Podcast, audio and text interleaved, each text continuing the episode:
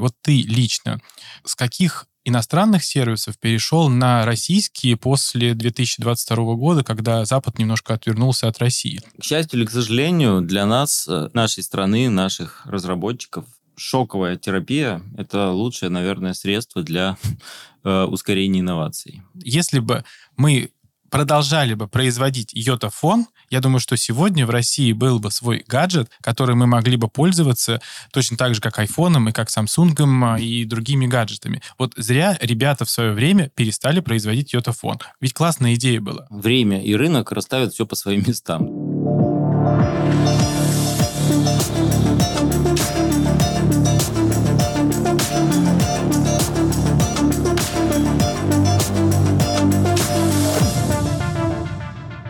Добрый день, меня зовут Сергей Гребенников, и вы слушаете подкаст «Так звучит цифра». Здесь мы рассказываем об актуальных темах и новостях цифровой экономики, анализируем тенденции ее развития и рассуждаем о том, каким будет наше цифровое будущее. Это завершающий выпуск первого сезона. Напомню, что в нем мы рассказали об игровой индустрии страны и о том, что происходит в мире российского подкастинга. Сезон получился очень насыщенным и интересным, поэтому если пропустили какие-то выпуски, обязательно послушайте их во время новогодних каникул. А также делитесь своим мнением в нашем телеграм-чате. Ссылка будет в описании. А сегодня же в новогоднем выпуске вместе с генеральным директором ОНО «Цифровая экономика» Сергеем Плугутаренко мы подведем итоги цифрового развития страны за 2023 год. Что же было сделано, каких результатов удалось достичь и что нас ждет в следующем году? Сергей, привет. Всем привет и с наступающим 24 годом. Неожиданно, да, 24 год э, подступил. Казалось, что он очень далеко. Я помню, что еще те времена, когда мы, кстати, с тобой запускали сайт Рунет э, 2020. И на этом сайте мы собирали какие-то предложения о том, каким должен быть интернет российский к 2020 году. И было, мне кажется, это году в 14 в 15 И казалось, что ой, как много времени. А сейчас уже 24-й, правда. Ну да. Скажи, пожалуйста, э, ну, по сути, вот так вот полноценно в ОНО «Цифровая экономика» ты год, ну, чуть больше. И вот каких э, результатов удалось э, достичь э, за этот год, и что тебе кажется э, получилось очень здорово сделать? Ну, хвалить себя не очень умею, люблю, но попытаюсь. А, цифровая экономика, как мне кажется, взяла курс и потихоньку становится платформой. Что это значит? Раньше, когда я присматривался к ОНО «Цифровая экономика», будучи в РАЭКе, общался с компаниями, с экспертами в отрасли. Все говорили, это что-то такое большое, непонятное, мы не знаем, как подступиться к цифровой экономике. Ну, наверное, те крупные компании, которые ее учредили, понимают, что они в ней делают. А мы вот не очень.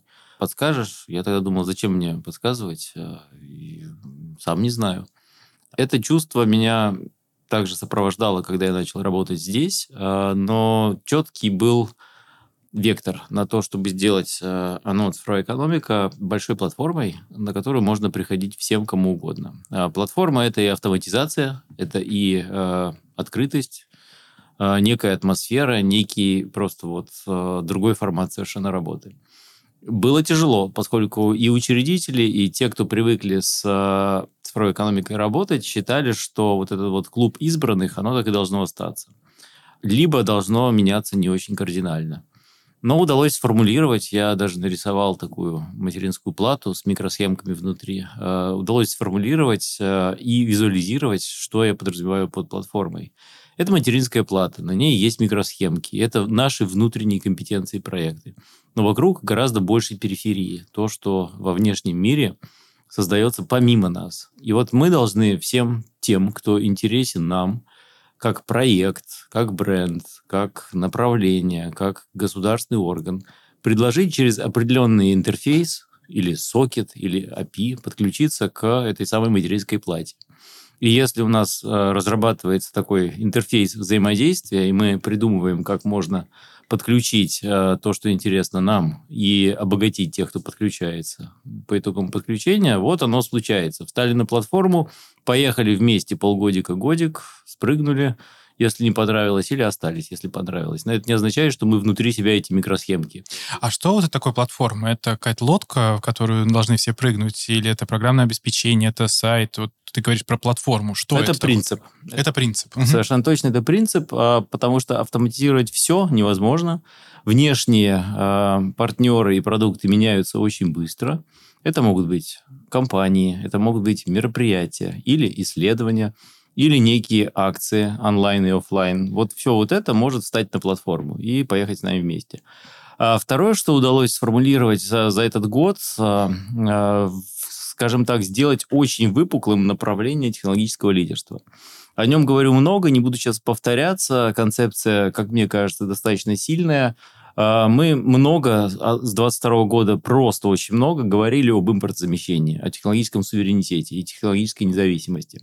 Очень правильные термины, очень правильные процессы, но они настолько приелись, что у ряда игроков, экспертов, они уже вызывали, ну, если не идиосинкразию, то, по крайней мере, ну, какую-то усталость. И очень хотелось э, нащупать что-то новое, что содержало бы в себе слово технологии или цифра, и, соответственно, внутри мы тут с э, учредителями, с коллегами посовещались, поняли, что давайте говорить о технологическом лидерстве, а, которое России грозит, неминуемо, мы все в это верим, но надо понять, в каких направлениях. Эти направления выделить, подсветить и помогать их развивать. Это могут быть сайты, это могут быть экосистемы, платформы, это может быть софт, или может быть целое направление, ну, к примеру, такая, как цифровизация госуслуг. Это тоже технологическое лидерство России. Вот давайте все это выпишем в столбик, зададим э, формат, как это все описывать, некие цифровые карточки, и начнем э, находить, подсвечивать, продвигать и развивать таких технологических лидеров. Отлично. Вот скажи, вот эти технологические лидеры должны сегодня ориентироваться на внутренний рынок России и здесь зарабатывать, и здесь э, размещать свой софт, э, давать возможность пользоваться сервисами нашим пользователям Рунета, либо мы все-таки сразу должны нацеливаться на международное сотрудничество и на международные рынки. Если ты помнишь, еще до событий 22 года во многих интервью, и даже, по-моему, парочка рифов была посвящена этой теме, мы говорили о том, что российские компании могут удерживать лидерство даже на локальных рынках, даже в те спокойные годы, а, только мечтая и думая о том, что они должны стать глобальными. То есть, если какая-то платформа или экосистема или производитель софта считает, что у него все хорошо, потому что он на российском рынке вытеснил а, западные аналоги или, по крайней мере, делит с ними поляну 50 на 50, у меня все хорошо, и так будет многие годы. Мы тогда уже пытались говорить, что нет, не так. Нужно все время думать о том, что должен быть шаг в бок, а, в другую юрисдикцию. Нужно научиться продавать а, свои сервисы еще где-то и конкурировать с международными игроками. Понятно, что это очень тяжело еще где-то.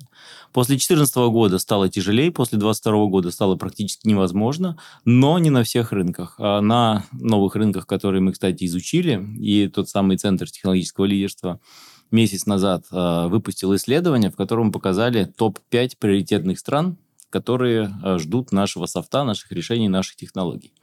Так вот, а весь 22 год прошел под эгидой, а как сделать так, чтобы импортзамещение ускорилось и чтобы у нас не случилось а, провалов по многим отраслям, в которых использовалось западное программное обеспечение, которое вдруг ушло или перестало поддерживаться, или что-то там с ним еще произошло.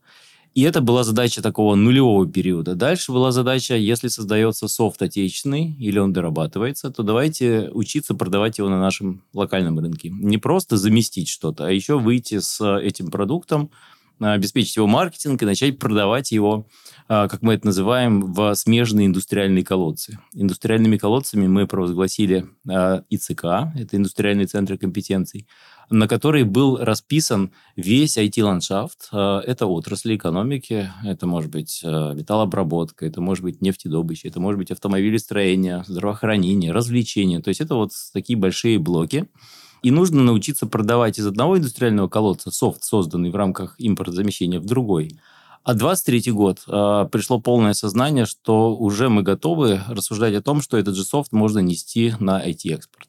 И здесь мы подготовили целую концепцию, как я уже сказал, разработали и стратегию IT-экспорта, и посмотрели по нашей методике, провели все 190 с лишним стран, которые э, входят в ООН, э, посмотрели, какие из них приоритетны для того, чтобы вот такие решения технологические российские, уже созданные или назревающие, могли быть в них востребованы. Первое место Казахстан, второе, как ни странно, Китай, третье Беларусь, четвертое Бразилия, пятое Индия. Ну и дальше там еще очень много регионов, Азия, Ближний Восток, Южная Америка, Африка, а, в которых нас гипотетически могут ждать. Поэтому, конечно, а, то, что создается сейчас технологическими лидерами, однозначно должно сразу таргетироваться а, чуть ли не с 25 года уже, а может быть, с 24 у кого-то получится, в новые юрисдикции, в которые эти решения нужно нести и продавать. А какие это решения? Вот можешь какие-нибудь примеры привести? Что э, готова покупать Индия? Что востребовано будет в Китае? То есть вот какие-то конкретные примеры. Очень много э, индустриального софта, который создается. То есть это для промышленности? Э, не только промышленность. Промышленность, энергетика, здравоохранение, э, умные города, как ни странно, социальная сфера, э, все, что связано с образованием, обучением, медиа, э, игровые сервисы, социальные сети и госуслуги, автоматизация взаимоотношений государства и граждан. Все это так или иначе решения, которые у нас называются индустриальными. Есть даже целая большая дорожная карта, называется НИПО, а, новое индустриальное программное обеспечение.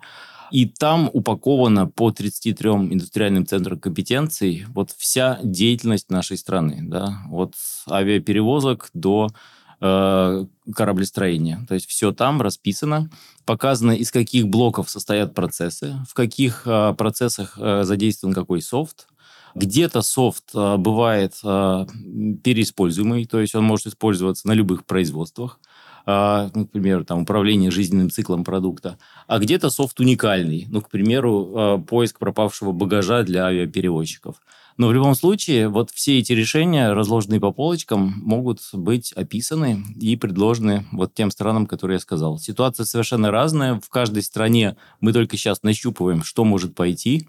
Что-то там уже есть, что-то закрыто западными вендорами, а чего-то нет. И Россия это могла бы принести. И вот эта системная работа по нащупыванию э, лакун в их IT-ландшафтах этих стран, это очень интересный процесс. Он у нас называется «Открывает цифровой мир». Э, целый такой проект, когда мы берем отдельную страну, будь то Индия, Вьетнам, Китай, и пытаемся расписать, что там есть, чего не хватает, что есть у России, что можно было бы туда отнести, а, и на это посмотреть. И еще есть большой трек, а, в котором традиционно Россия была не очень-то сильна. Это новое общесистемное ПО. Туда входят ВКС, туда входят операционные системы, платформы, мобильные платформы это то, что не в индустриях используется, а как бы всеми. И почему я говорю, что здесь мы не особо сильны? В цифре сильны. У нас всегда интернет был импортозамещенный, как я не устаю говорить, всегда э, были свои собственные лидеры среди поиска, картографии, электронной коммерции, социальных медиа. Но в ряде направлений у нас не было решений, либо они были абсолютно неконкурентны, занимали доли процента э, по сравнению с западными. Так вот, здесь ситуация посложней, но в последнее время тоже появляются игроки, а, которые создают интересные решения. Правда, получается, что их очень много, они толкаются а, друг от друга. Ну, вот рынок видеоконференц-связи тому пример. До э, того, как мы перестали массово использовать Zoom, к примеру, да, который являлся определенным эталоном ВКСок, а, на ковидный 2020-2021 годы он просто спас очень многих а, от а, того, чтобы почувствовать изоляцию. И перевел многие процессы, будь то обучение, будь то работа, развлечения, коммуникации с родными, в онлайн-формат практически без потери эффекта присутствия. И уже тогда были российские игроки. Но с 2022 года ситуация ухудшилась, затруднены транзакции, Zoom просто нельзя купить госучреждения, госкорпорации и многие компании отказываются от использования Zoom, появляется потребность замещать его. Да? И вот решения, которые его замещают, сейчас десятки российских. И ну, впечатление такое, что они немножко толкаются. Нет какого-то явного суперлидера, но при этом у всех у них а, функционал плюс-минус одинаковый. А, и кто-то, какое-то решение нравится больше определенному сегменту э, заказчиков, какое-то меньше. Вот очень не хотелось бы, чтобы и в остальных направлениях, а их десятки, как я уже сказал, получилось бы так, что в каждом были созданы десятки или сотни решений, которые будут друг друга а толкать. А вот как этого не допустить? И это был мой э, вопрос прямо сегодня, то, что вот реально зумов российских стало так много, что ты, э, прежде чем провести встречу, 15 минут тратишь на то, на то чтобы разобраться в том или ином решении. То есть, когда мы э, сидели на ковиде, для всех было очевидно. Подключаешься к Zoom, и больше делать ничего не надо. А сейчас вот там с одними созваниваешься, с другими созваниваемся.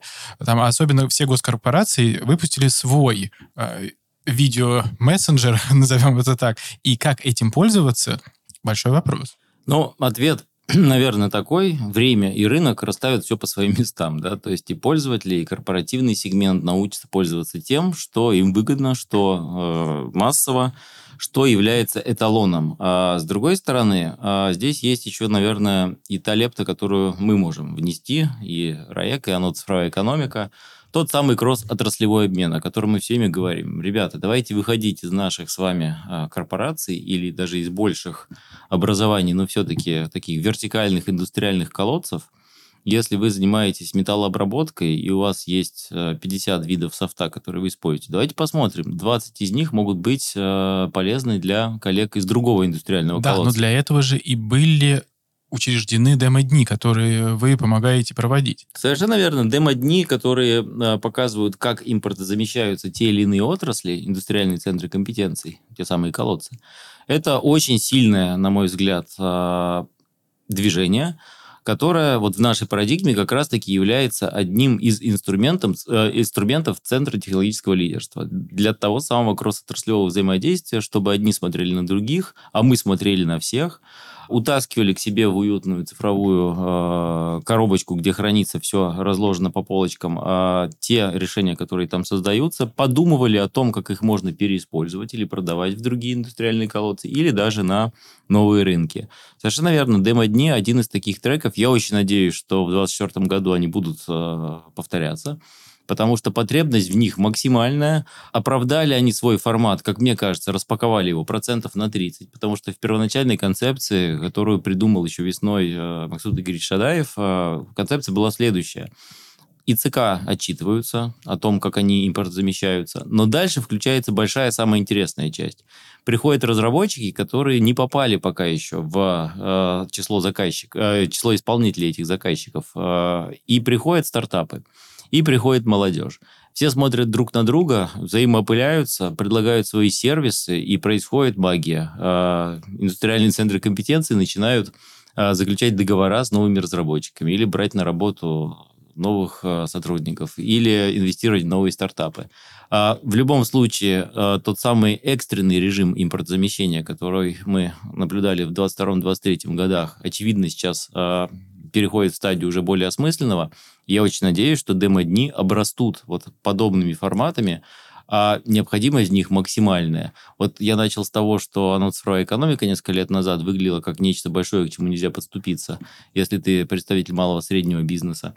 Э, к сожалению, индустриальные центры компетенции сейчас тоже так выглядят по заявлению многих а, участников рынка. А нам бы так не хотелось. Мы всеми говорим, что ИЦК открыты, приходите к ним. Но вот этот вот самый канал прихода для многих разработчиков не очень понятен. А демо-дни помогли бы это показать. Очень надеюсь, что в 2024 году они продолжат. Тем более, что для этого есть а, четкое поручение премьер-министра по итогам ЦИПРа 2023 года, что демо-дни должны проходить, э, каждый ЦК должен его проводить раз в полгода. Ну, сейчас ощущение, я был на нескольких демо-днях, ощущение, что они проводятся для галочки. А очень бы хотелось, чтобы а, демо-дни проводились не для галочки, а для того, чтобы можно было обмениваться компетенциями, обмениваться а, ПО, обмениваться знаниями то, что сделано в одном ЭЦК и а, какие продукты и сервисы могут быть применены в других ЭЦК. Я думаю, что ты приходил либо на не очень удачные демо-дни, либо посещал только их первую часть, где выходили, как правило, вип-персоны, которые говорили протокольные вещи. Ну и, в принципе, это тоже нормально, это должно быть. На самом деле, э, те демо-дни, которые видел я, э, действительно, со второй половины у них включалась э, форма нетворкинга. На многих демо-днях действительно был живой диалог, даже питчинг стартапов, приходящих туда. Но в любом случае я согласен с твоей критикой. Действительно, вот э, демо-дням всего полгода. а, они в э, экстренном режиме запустились, и, может быть, кто-то отнесся к ним, как нужно сделать для галочки. Но если мы, опять же, с помощью РАЭК в том числе, потому что РАЭК консолидирует э, малый и средний бизнес, РАЭК консолидирует айтишников, если мы сможем донести мысль, что весь софт в России, который сейчас создается или допиливается, или будет э, внедряться, будет показан на этих демо-днях, их там 30 с лишним проходит раз в полгода, это мощнейший стимул э, показать, что вот здесь можно э, предложить свои услуги, если ты небольшая компания. Или можно найти решение, если ты большая компания из э, смежного индустриального колодца. Приходи, пожалуйста, сюда и смотри. есть, мне кажется, что наша миссия не бросать это дело, а донести м, формат до того, каким он замышлялся фактически. Ну, это отлично. А скажи, пожалуйста, вот если мы говорим про импортозамещение, я понимаю, что очень много всего сделано для промышленности и такого крупного бизнеса и госкорпораций, но если мы затронем пользователей, вот ты лично с каких иностранных сервисов перешел на российские после 2022 года, когда Запад немножко отвернулся от России. Вот есть ли те сервисы, в которых ты разочаровался и понял, что есть классные аналоги российские? Точно, совершенно. Мне не, хвати... не хватало до 2022 года какого-то небольшого такого толчка дополнительного, чтобы перейти на, к примеру, экосистему Яндекса. Да? То есть я всеми знал, что Яндекс крутой. У него есть практически по всем классам свои собственные решения. Это огромная экосистема, огромная платформа, в которой можно найти все. И я как бы дополнительно к условно-гугловым приложениям пользовался Яндексом. В 2022 году а, при общении особенно с госструктурами понял, что необходимо Яндексом овладеть больше. И когда это у меня случилось, я понял, что по очень многим направлениям Яндекс круче. Сервис Яндекса круче. Мне до сих пор нравятся Яндекс карты больше, чем карты Google. А, в первую очередь, конечно, потому, что в них больше описаний российских объектов, потому что тот самый краудсорсинг, который генерят рус, русскоязычные пользователи, он больше, чем в Гугле. К примеру, я перешел на телемост, и он мне очень нравится. В сравнении со многими другими ВКС-ками отечественными, он, конечно, выигрывает сильно. А, но я не смог перейти, к примеру, на документы облачные. Да, к сожалению, здесь э, я вижу, как мы не дотягиваем. Нет ни одного решения, которое по своей удобности. А как же мой офис, в который вложено очень много денег? Очень много пытался, но жизнь у меня часто бывает э, в встречах, переговорах проходит и за рулем. Э, и пользоваться чем-то, кроме как Google документов в мобильном режиме, я для себя понял, что не научился сейчас у нас никто. Это, ну, по-честному, большая беда.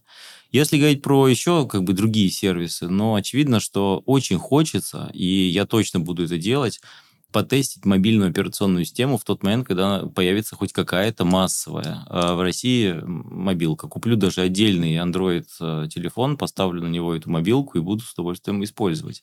А что случилось с э, презентацией AirPhone, который перенесли с начала декабря на конец декабря, и если я не ошибаюсь... Я на нее забежал, я был а, очень а, была презентация, да? Да, она была в понедельник этот, э, в РИА Новостях, МИА Россия сегодня.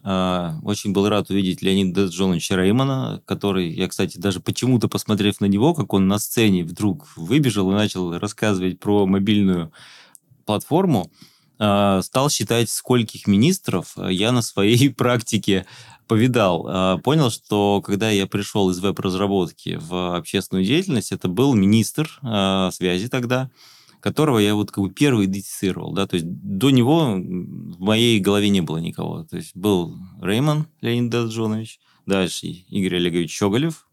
Один из самых ярких эпизодов, ну, во-первых, потому что мы запускали в тот момент, перезапускали РАЦИД, запускали РАЭК, и он оказывал, конечно, бесконечную поддержку. Фактически он является со-идеологом исследования экономики Рунета, которая вот существует уже 11 лет или больше. А, дальше был а, Николай Никифоров. Анатольевич Никифоров, да. Дальше был Носков. Носков и Шадаев. Сейчас, то есть, пять министров.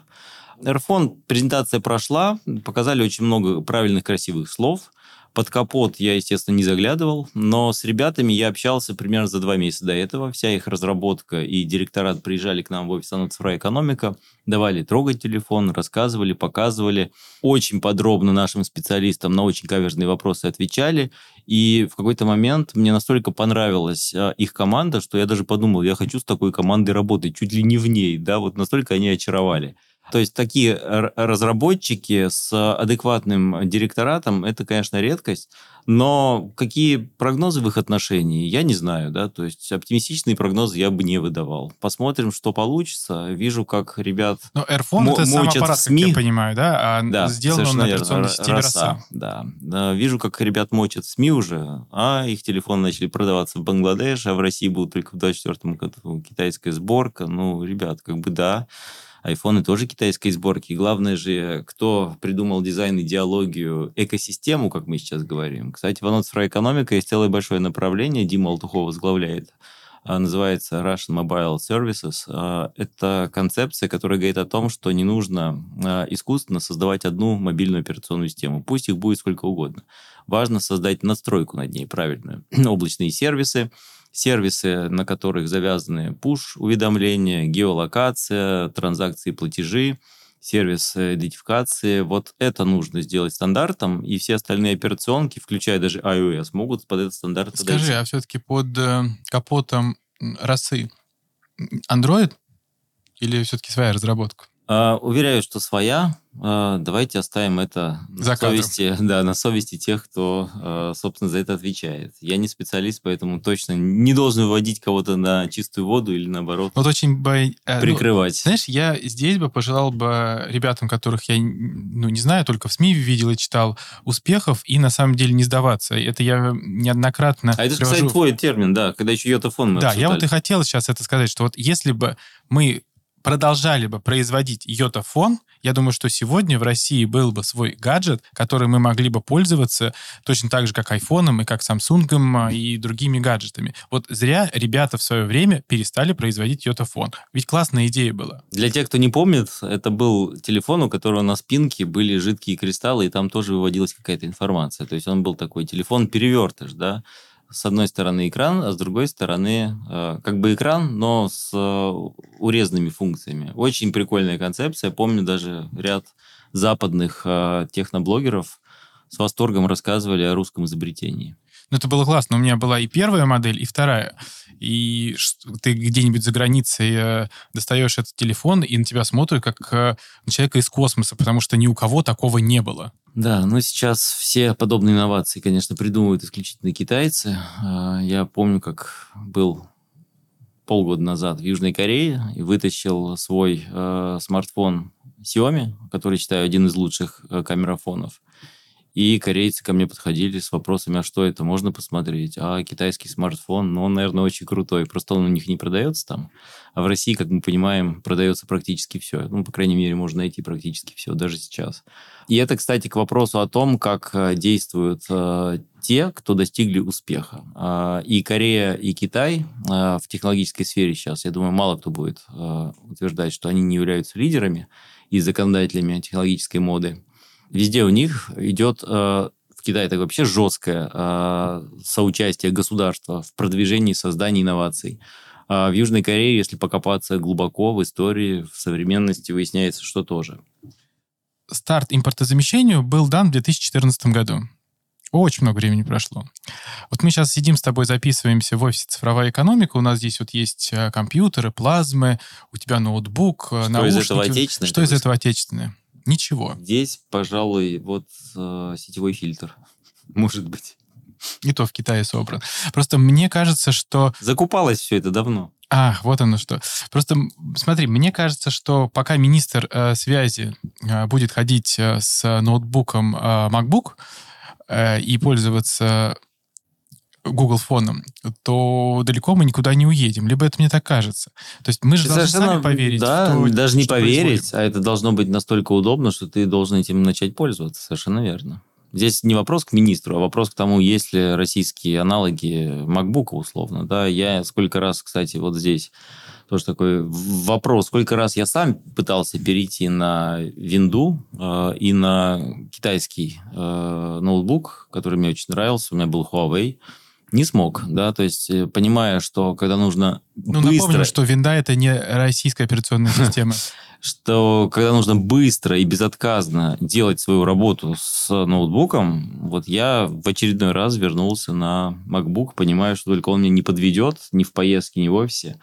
Ну, факт, да. Можно вспомнить, сколько десятилетий и теперь уже, наверное, триллионов долларов а, было вложено в подобные разработки. И экосистемы, и железо. Но вот я все-таки считаю, что раз мы двинулись в сторону создания чего-то российского, там, операционные системы, гаджетов различных, возможно, ноутбуки когда-то появятся, плазмы, все остальное. Мне кажется, что просто здесь уже не нужно останавливаться. Не нужно думать, что, о, первый гаджет не получился, значит, и второй не получится. Нужно двигаться вперед. И вот где вот эта движущая сила находится, и как ее не упустить? А, к счастью или к сожалению, для нас, э, нашей страны, наших разработчиков, а, шоковая терапия – это лучшее, наверное, средство для э, ускорения инноваций. Вот в ряде отраслей не так. Цифровая, э, цифровая экономика и цифровые сервисы всегда развивались очень спокойно, на них не было давления, и они показывали ну, сумасшедший рост и конкуренцию с международными. А вот что касается общесистемного софта, э, гаджетов, железа, здесь почему-то у нас никогда не получалось. А, шоковая терапия случилась. 22 а, год привел к тому, что очень многие элементы как критической информационной э, инфраструктуры, так и просто а, пользовательской электроники и сервисов нужно замещать. Иначе мы не можем говорить о технологическом суверенитете. И здесь вот этот шок привел к тому, что началось масштабное движение и микроэлектроника, и софт, гаджеты. Но, к сожалению, шок, э, как мне кажется, быстро сошел на нет, потому что здесь э, плечо партнера нам поставил Китай. И очень часто выгодно переклеивать шильдик, выдавать за российское то, что сделано в Китае. Причем даже не только собрано, а придумано там. И вот здесь как бы шок до конца не случился. Да? Появился огромный, большой ресурсный партнер, у которого с инновациями все хорошо, который производит как не в себя любые гаджеты, какие только можно придумать, или сам их придумывает. И здесь, конечно, наличие такого соседа и партнера приводит к тому, что вот инновации в этой сфере могут также притормозиться. А зачем себя обманывать? Зачем на китайский продукт клеить российский шильдик, сделанный в России? Ну, очевидно, вопрос денег, вопрос отчетности для некоторых. Так Думаю, может... этого бы не, э, не только инновациях, а об отчетности. А что сделать, чтобы в России начали думать об инновациях, а не об отчетности? Ну, вот смотри, мы же с тобой договорились, что в цифре это уже происходит. Да. Да? То есть там, где математика, там, где мозги, Конечно, там, где упаковка. К этому у меня вопросов да. вообще нет. И всегда это было российское. Может Яндекс, быть, может Mail.ru, ВК. Может быть, просто расслабиться, и то, что не является критически уязвимым, пусть оно будет не наше. Я, кстати, с этим э, полностью согласен. Как вариант. Э, понимаю, что рассуждения, может быть, сейчас не совсем по государственному сформулированы, но действительно можно очень много сил потратить, пытаясь догнать кого-то. Там, где не нужно, пользовательский сегмент, потребительский, масс-маркет, может, и не нужно. Смотри, мы еще с тобой поговорим про технологическое лидерство и про экономику данных. Ты пока ответил, на самом деле, только на один вопрос мой, э, что удалось э, достичь в 2023 году. А давай чуть перевернем этот вопрос и задам тебе его иначе.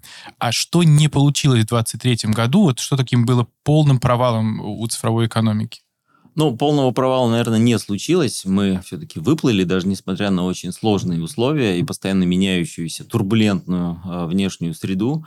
Э, мы не смогли провести, к примеру, супер-эвент в декабре этого года. Вместо него провели итоги года, которые, мне кажется, вот они даже сейчас на экране у нас здесь э, в студии, мне кажется, они более правильными были, потому что мы собрали экспертов, все цифры, отчитались за год, показали, чего достигла цифровая экономика, куда дальше будет двигаться экономика данных – чего добился искусственный интеллект, какой э, прогресс э, в области подготовки кадров. В общем, очень системное, правильное было мероприятие. Но Супервен, как я его мыслил, как мы с тобой когда-то э, придумывали, ты помнишь, неделю российского интернета, да, вот такого события, придя в анонс цифровая экономика, я не смог продать рынку, не смог продать государство. Очень хотелось бы. А некое консолидирующее мероприятие, завершающее год, на котором все достижения цифровой экономики показаны, где есть большая выставка, большая форумная часть, а, отчасти успокаиваю себя тем, что таких мероприятий много. А, ПМФ условно не переплюнешь. В конце года были а, еще другие мероприятия, очень мощные региональные, на которые я, кстати, выезжал, и где видел, как что-то похожее на РИФ регионы 2006-2010 годов, то, что мы делали. Э, в регионах э, самозарождается, опять же, при очень большом участии стороны государства. С другой стороны, в Москве прошли мероприятия, тот же самый путешествие в мир искусственного интеллекта Сбера, а мероприятие, ну, которое, с которым невозможно конкурировать, тему искусственного интеллекта полностью покрывает.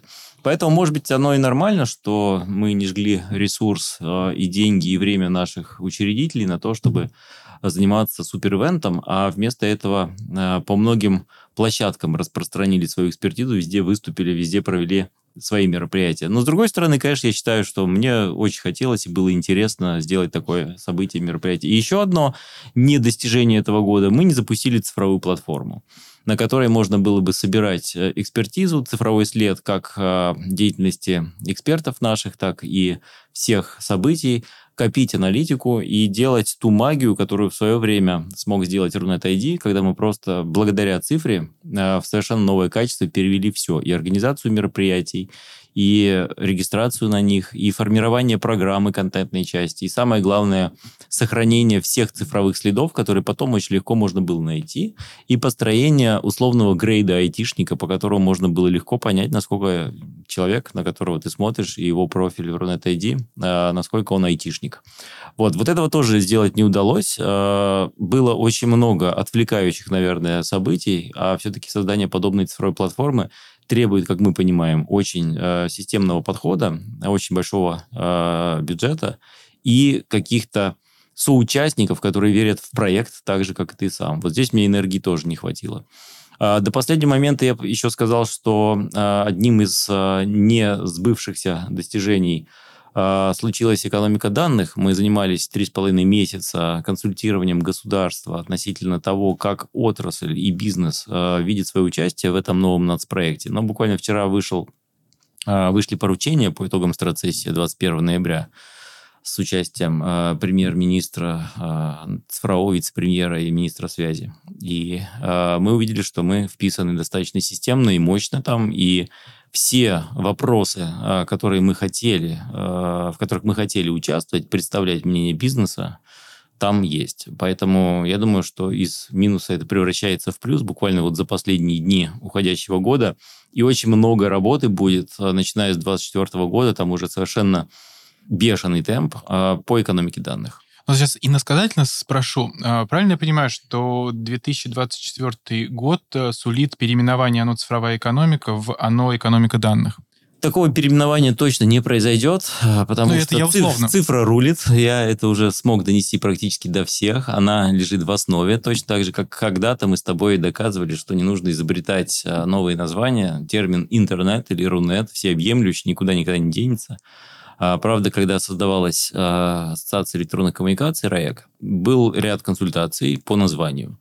И я лично топил за то, чтобы там содержалось слово «интернет». Я говорил, что ассоциация должна быть про интернет. А, на тот момент Валентин Валентинович Лазуткин, «Цифровая Москва», убедил меня, причем в формате вечернем, за чашечкой чая, что название должно содержать в себе слово «э-, «электронный». Вот, говорит, что делай, э, что хочешь делай, но если ты это слово туда не заложишь, ты через 10 лет будешь не удел. Не будет твоего интернета, а электрон останется всегда. Мы сейчас понимаем, что, конечно, он был прозорлив, и правильно, что РАЭК была названа как Российская ассоциация электронных коммуникаций.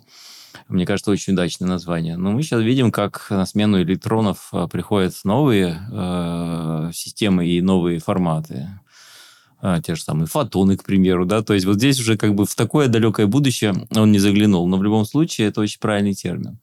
А, но цифровая экономика не придется переименовываться точно. Ну, во-первых, у нас какой-то бесконечно прозорливый оказался домен достался в наследство. data-economy.ru. Да, то есть домен оно, цифровая экономика, звучит как экономика данных. Когда я сюда пришел, я сказал, а что за бардак? Почему такой нейминг? Да? Мы цифровая экономика, а почему домен экономика данных? Сейчас выясняется, что это было, наверное, прозорливое решение, не знаю, кого, Жени Ковнера, кто регистрировал домен. Вот, это во-первых. Во-вторых, сейчас уже в тех поручениях, на которые я сослался, которые мы увидели вчера, очень много содержится слов цифра, несмотря на то, что у нас э, проект будет про данные. Нет, смотри, я немножко, ну, э, все супер. И сказать, я понимаю, да, будем я, ли мы да, наследниками... Будете ли операторами э, этой новой нацпрограммы «Экономика данных»? Мы точно не хотим быть оператором, и оператором здесь может являться только государство. Мы хотим быть площадкой, на которой голос бизнеса будет услышан в новом нацпроекте. Вот звучит пафосно, но мы хотим ровно этого, ни больше, ни меньше. Данные, которые бизнес собирает, э, должны по понятным принципам попадать в государство. Данные, которые собирает и обогащает государство, по понятным принципам должны генерить новые бизнесы. А, все должны друг другу доверять. Пользователь должен понимать, что его интересы защищают, что его данные не утекают. Вот ровно такой подход. А для того, чтобы все это обсуждать, недостаточно одного только государства. А, органы госвласти друг с другом могут договориться о чем угодно, но все-таки инновации делает бизнес. И те инновации, которых должно быть очень много в экономике данных, точно будет делать бизнес. И для того, чтобы глаз бизнеса был услышан, для того, чтобы бизнес эти инновации хотел делать, умел делать, и чтобы они случались, нужно эти инновации где-то обстукивать, обсуждать, допиливать, критиковать, э, предлагать, финансировать и так далее. Это оно цифровая экономика. Смотри, а сегодня государство слышит э, общественные организации и бизнес? Тяжело ответить, скорее всего, вопрос к тебе. Все-таки РАЭК более общественная организация, РАЭК более общественная организация, конечно, и нам а, приходится сложнее, поэтому я задал тебе вопрос. То есть, условно, то, что обсуждается сегодня на площадке «Оно цифровая экономика», государством востребовано? У меня даже есть листочек, на котором написан э, такой э, маршрут инициативы сверху. Вот инициатива пришла в голову. Кому? Учредителю «Оно цифровая экономика» или нет? В зависимости от этого она пускается по одному треку. Может быть, какому-то отраслевому эксперту а может быть человеку, который вообще непонятно откуда возник, прислал письмо какое-то странное, и мы вообще думаем, а он нормальный?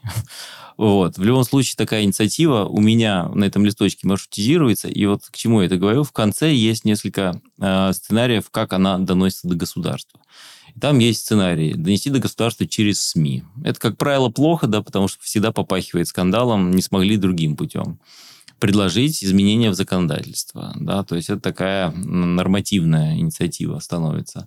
Или попросить консультацию узким составом в кабинете профильного чиновника, которому мы приводим бизнес, и вообще без лишних ушей этот бизнес рассказывает, каким образом нужно двигаться, чтобы было хорошо. Или э, сделать э, публичное мероприятие, на котором и чиновники, и бизнес друг другу расскажут, как нужно ту или иную инновацию развивать, чтобы она не споткнулась. Вот эти сценарии у меня прям выписаны на листочек, и я тебе хочу сказать, что если у тебя есть целый такой вот набор инструментов, то, конечно, тебя слышат, потому что ты можешь использовать один, второй, третий, четвертый. А с другой стороны, количество кейсов, а, когда бизнес не слышат, я сейчас говорю исключительно про крупный бизнес, про госкорпорации, про крупнейшие цифровые платформы России – как мне кажется, уменьшилось значительно в этом году. Я даже сформулировал термин, и он подтверждается полностью, что мы в одной лодке. А, это тоже невысокие слова, это количество вот каких-то, наверное, подсознательных замеров а, того, насколько часто мы друг друга не услышали. Мы это кто государство, бизнес, бизнес цифровой, бизнес не цифровой – а, стало меньше, сумели договариваться лучше. Ну, просто и времена еще такие, да, что если ты не в одной лодке, то ты просто тогда не плывешь. И, ну, соответственно, не договорился, значит, ты не соответствуешь духу времени, соответственно, ну, тебя просто не замеряют. А все, кто остались, они научились договариваться. Поэтому мне кажется, что по вот этим разным каналам, не обязательно по каналу общественных организаций, но с их участием, стали бизнес слышать чаще. Ну, это хорошо. А вот какой ты даешь прогноз на 2024 год по развитию цифровой экономики? Я имею в виду не как организация, а как э, термины скорее. Ну, во-первых, очевидно, что э, переплюнуть тот визионерский ход-лист, который презентовала РАЭК, невозможно. Я, кстати, не успел его еще изучить. Очень хочу это сделать на выходных. Начал листать и залип абсолютно, потому что ну, там очень крутые вещи сформулированы, а, которые, как всегда, идеально разложены по полочкам. А, полочка технологий, полочка экономика, бизнес, государство, общество. Везде выделены по пять трендов. А, от экспертного искусственного интеллекта и виртуального персонала до превращения маркетплейсов в медиа. А, вот этот а, продукт очень крутой, а, точно невозможно переплюнуть. Поэтому я это даже не буду делать. Скажу только то, наверное, о чем я вот подумал, подводя итоги этого года. Мне показалось, что первое, мы в одной лодке, и 23 год это показал, в 24 году это очевидно сохранится. У нас очень много мер поддержки, и я надеюсь, что 2024 год также будет э, годом, когда не только монетарные меры поддержки со стороны государства в сторону бизнеса и айтишников направлены, но еще и всякие разные другие. У нас идет полным ходом и 2024 год в определенном смысле э, год э, оценки эффективности импортзамещения. У нас вырос горизонт планирования. Если в 2022 году, э, когда все события весны начали происходить, э, экстренно. А, ни бизнес, ни государство не могли ничего планировать дольше, чем на месяц. А, если кто-то пытался, то крутили у виска. То сейчас а, с 23 года и в 24 году это продолжится, мы умеем планировать уже на годы вперед. По крайней мере, пытаемся. Все стратегии, которые обсуждались в этом году, искусственный интеллект, связь и экономика данных, они фактически до 30 года расписаны. И это, наверное, главное достижение. Справились поняли, как можно планировать дольше и начали планировать. И еще, что в 2024 году точно будет выпуклым, большим, э, таким системным, это развитие искусственного интеллекта. Э, понятно, что мы уже с ним, боимся мы его или нет, любим или ненавидим, подозреваем в чем-то или безоговорочно верим, он с нами, и его развитие, кстати, по тем направлениям, которые в блоке технологии большей части визионерского ход-листа как раз искусственным интеллектом и забиты, как тренды, оно никуда не денется.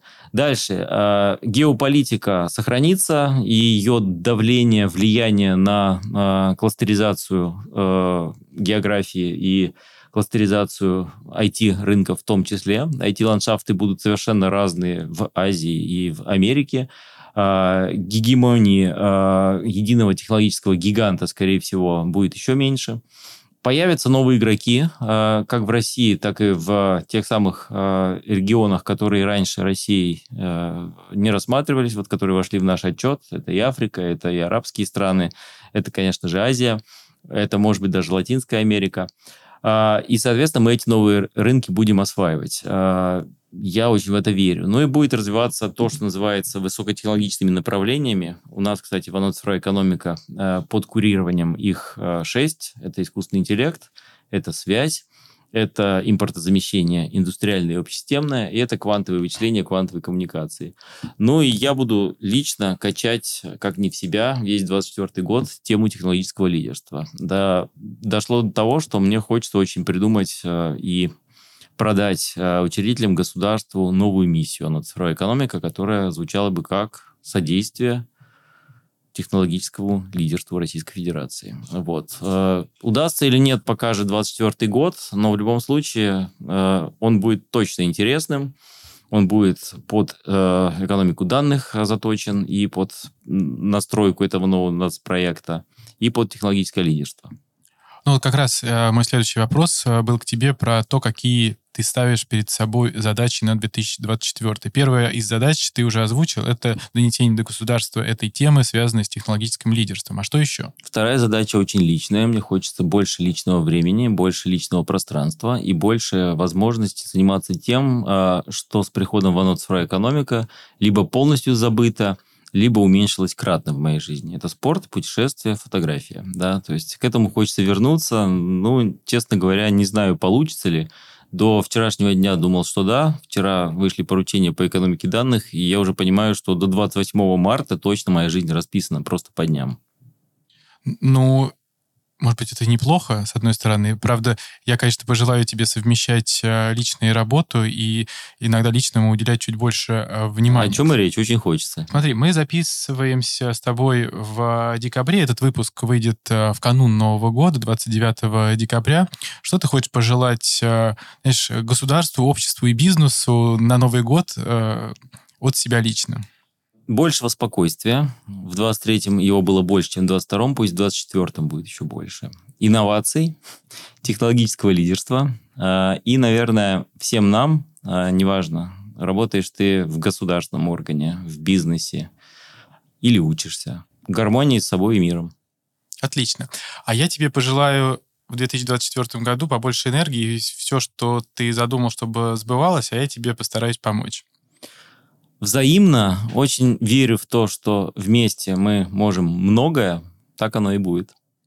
Спасибо большое. В эфире был подкаст «Так звучит э, цифра», и в гостях, ну, назову так, в гостях был Сергей э, Плугутаренко, директор ОНО «Цифровая экономика». Сергей, спасибо тебе большое за то, что уделил сегодня мне время и нашим Спасибо, слушателям. Сергей, зови еще и с наступающим Новым годом. Спасибо. До встречи в эфире.